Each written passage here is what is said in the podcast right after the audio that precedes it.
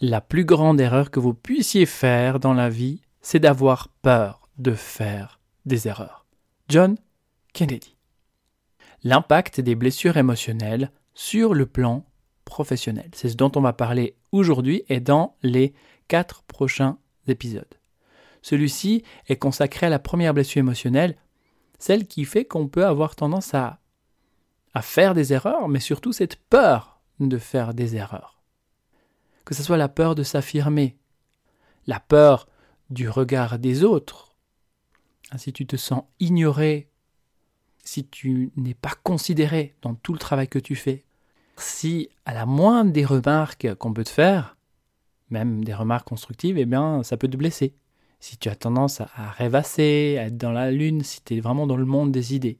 Donc si tu te reconnais dans ces différentes réactivités que je viens de te citer, je t'invite vraiment à, bien écouter cet épisode parce qu'on va parler de la blessure du rejet et de comment tu peux te libérer de ces différents aspects, de ces différentes souffrances pour devenir toi-même et pour que ce soit tout simplement plus facile dans ta vie professionnelle. Et à mon sens, le rejet, c'est la blessure la plus difficile à vivre dans la vie quotidienne, mais aussi et surtout, c'est la blessure la plus difficile à vivre sur le plan professionnel. Dans quelques instants, je vais te raconter une histoire, l'histoire de Pierre, et je vais te partager son quotidien. Et je vais volontairement grossir le trait pour inclure les différentes réactivités qui sont en lien avec le rejet. Et tu verras de ton côté si ça fait sens, si tu te reconnais là-dedans ou non. Ok? Alors on y va juste après ça. Bienvenue dans l'épisode 035 de Croissance intérieure. Ce podcast s'adresse à toi si tu as conscience que chaque événement peut te faire croître intérieurement. Alors si tu es prête, prêt à expérimenter de nouveaux points de vue, remettre en question certaines de tes croyances, vivre des prises de conscience et prendre des raccourcis pour revenir vers toi-même, je t'invite à prendre une profonde inspiration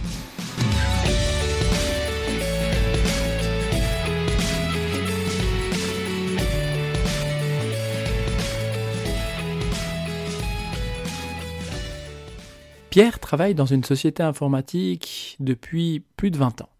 Pierre, c'est le gars qui arrive avant tout le monde le matin. Hein, dès qu'on arrive au travail, Pierre, ça fait déjà une heure qu'il est là. Pourquoi il fait ça? Parce qu'en fait, le soir, il dort pas bien. Dès qu'il ferme les yeux, il ressasse, il repense à sa journée.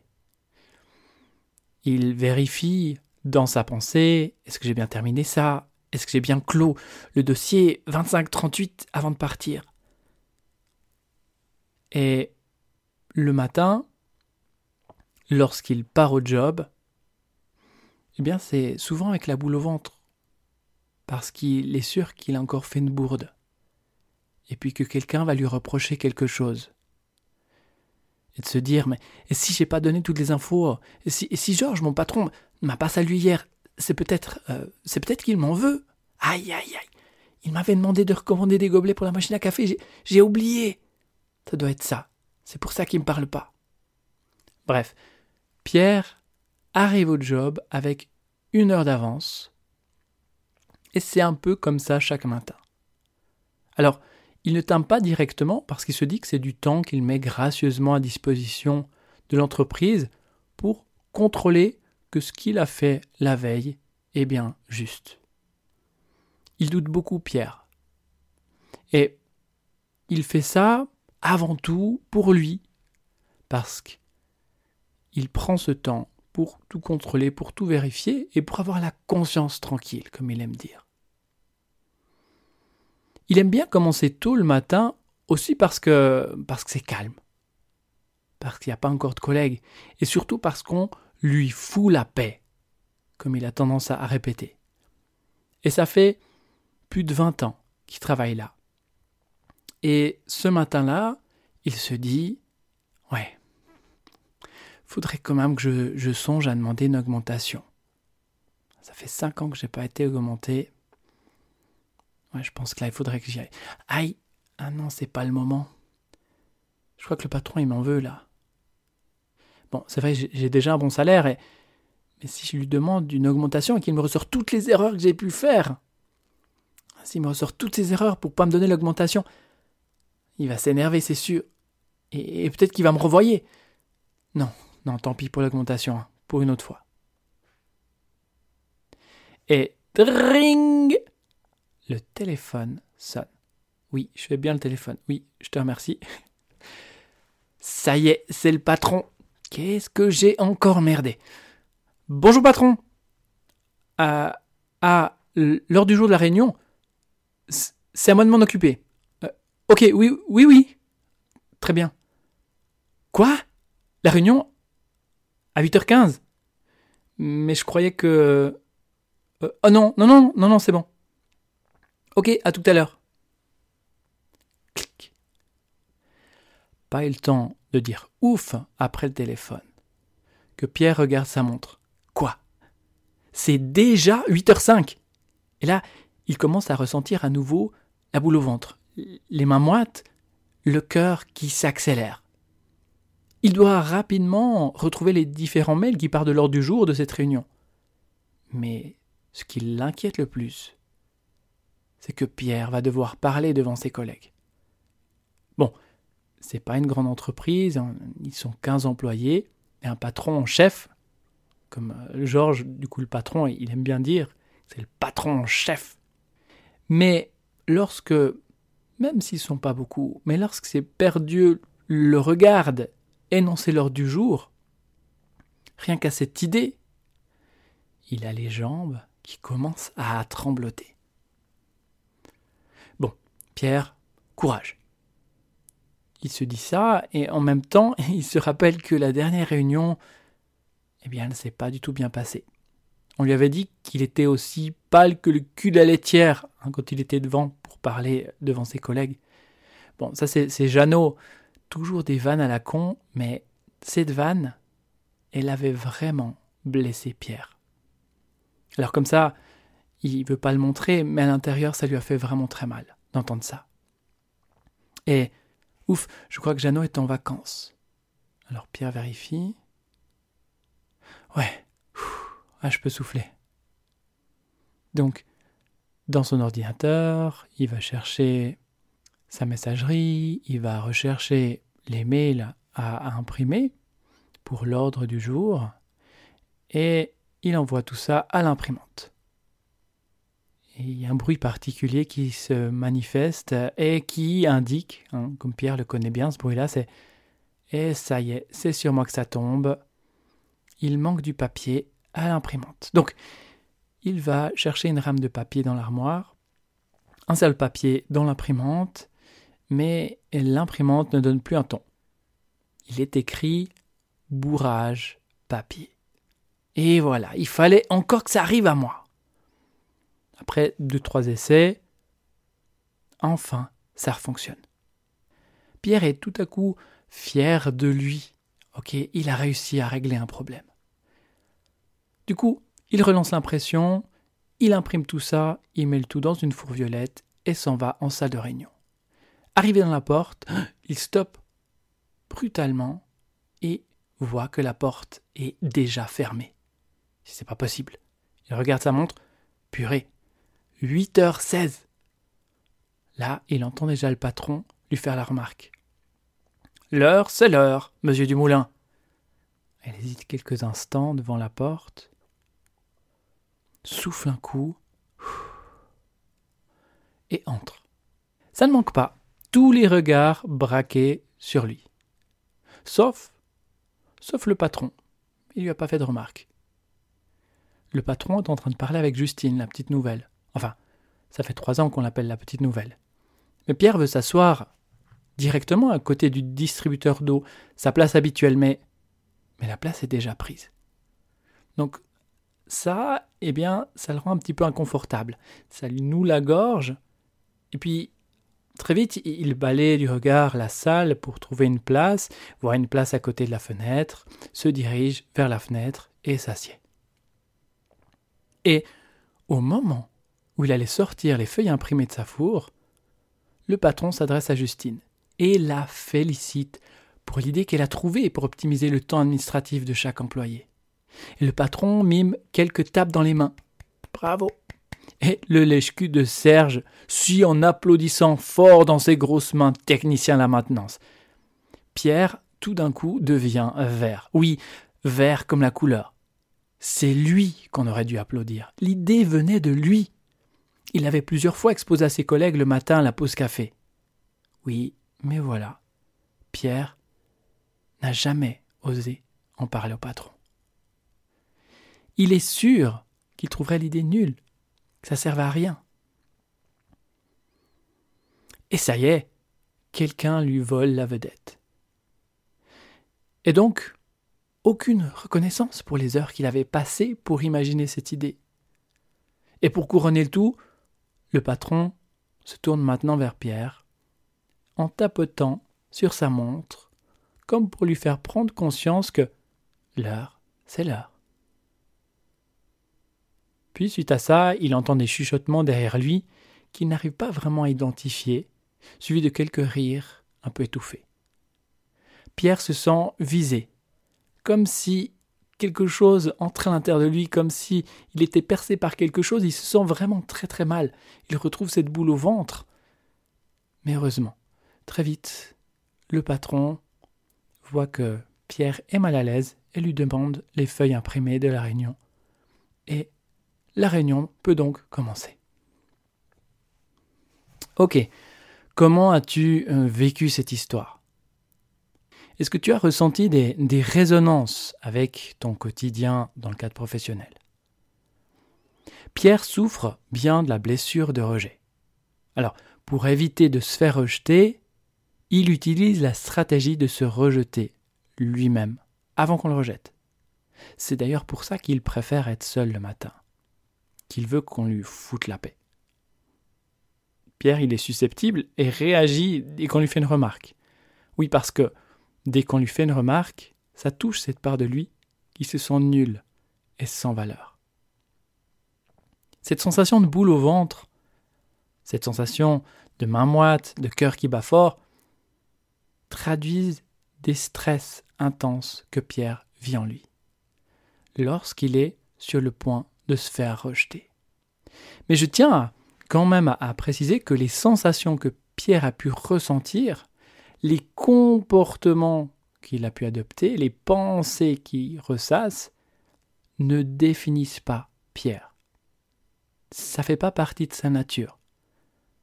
On dit bien souvent de quelqu'un qui est timide, de quelqu'un qui est susceptible, il est comme ça, c'est tout lui, etc. Mais non, c'est pas lié à sa nature. Tout ça, eh bien, ça traduit des réactivités, hein, comme des masques, des réactivités et autres stratégies qu'on a pu imaginer pour éviter de se faire rejeter, ce qui va avoir tendance à influencer la personnalité. Alors Pierre pourrait, en l'espace de quelques séances, avec la méthode libre, libre pour libération instantanée, blessure et réactivité émotionnelle, il pourrait se libérer du rejet. Il pourrait se libérer de ça. En d'autres termes, il pourrait se libérer du référentiel qu'il a à l'intérieur de lui en lien avec le rejet. C'est comme une bibliothèque interne, et chaque fois qu'on se sent rejeté, l'image est comme enregistrée et ajoutée à cette bibliothèque. Et son mental va rechercher dans son référentiel rejet. Et dès qu'il y a une perception, dès qu'il y a une image qui ressemble à ce qu'il est en train de vivre au travers de ses sens, tac, et eh bien à ce moment-là, il utilise la stratégie je me rejette avant de me faire rejeter.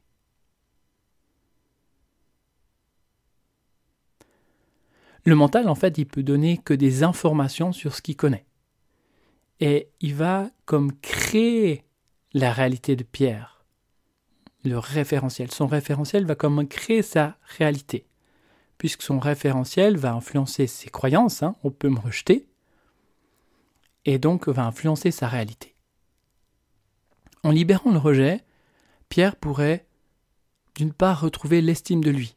On a vu dans l'histoire que Pierre n'a aucune valeur de lui, a sans cesse l'impression de faire des erreurs, doute de lui, Donc là, c'est quelque chose qui pourrait vraiment l'aider à retrouver l'estime de lui, à retrouver la valeur de lui, à retrouver confiance en lui, à pouvoir s'affirmer aussi, à parler plus facilement devant ses collègues en réunion, et, laisser, que ce soit les, différentes remarques, les différentes moqueries qu'on peut lui faire, eh bien, que tout ça, ça, ça coule comme sur les plumes d'un canard, que ça le touche plus, que ça le blesse plus.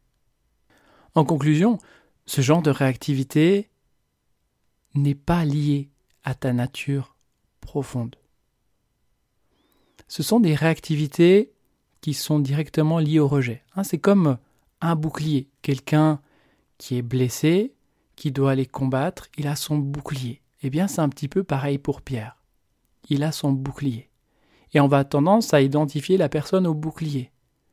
Mais c'est important de comprendre que il y a la personne qui est là, il y a l'être, et il y a son bouclier, avec tous ses masques, avec toutes les stratégies utilisées pour éviter de se faire rejeter.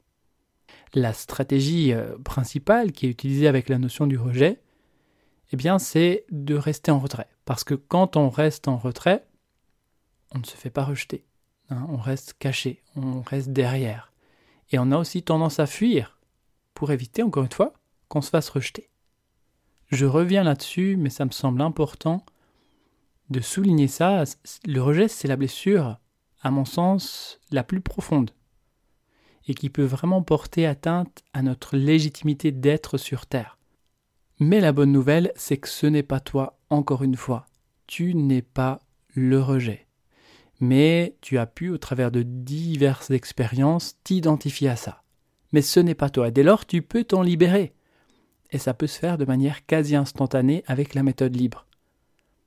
En séance individuelle, au cabinet, à distance ou par le biais d'un atelier en ligne. Et dès que tu es libéré du rejet, et tu verras que le travail se fait très rapidement, contrairement à ce qu'on peut voir dans des ouvrages ou dans ce que j'ai pu entendre dire, que parfois pour guérir des blessures émotionnelles, eh il faut des années, il faut toute une vie, eh bien c'est juste qu'on ne va pas toucher le centre, on ne va pas au cœur de la problématique. Mais dès qu'on va à la source de la problématique, le travail peut se faire très rapidement. Et dès qu'on se libère de ça, eh bien on retrouve estime de soi, on retrouve confiance en soi, on retrouve cette valeur de soi. Et c'est fini de ressasser le travail pendant la nuit. Parce qu'on ressasse le travail parce qu'il y a une part de nous qui essaie de trouver une stratégie pour éviter de faire une faute. Parce que si le lendemain, effectivement, je fais une faute, qu'est-ce qui se passe? Je vais me sentir rejeté. Et je ne veux pas me sentir rejeté. Et on peut dire au revoir à la boule au ventre avec la peur de faire faux.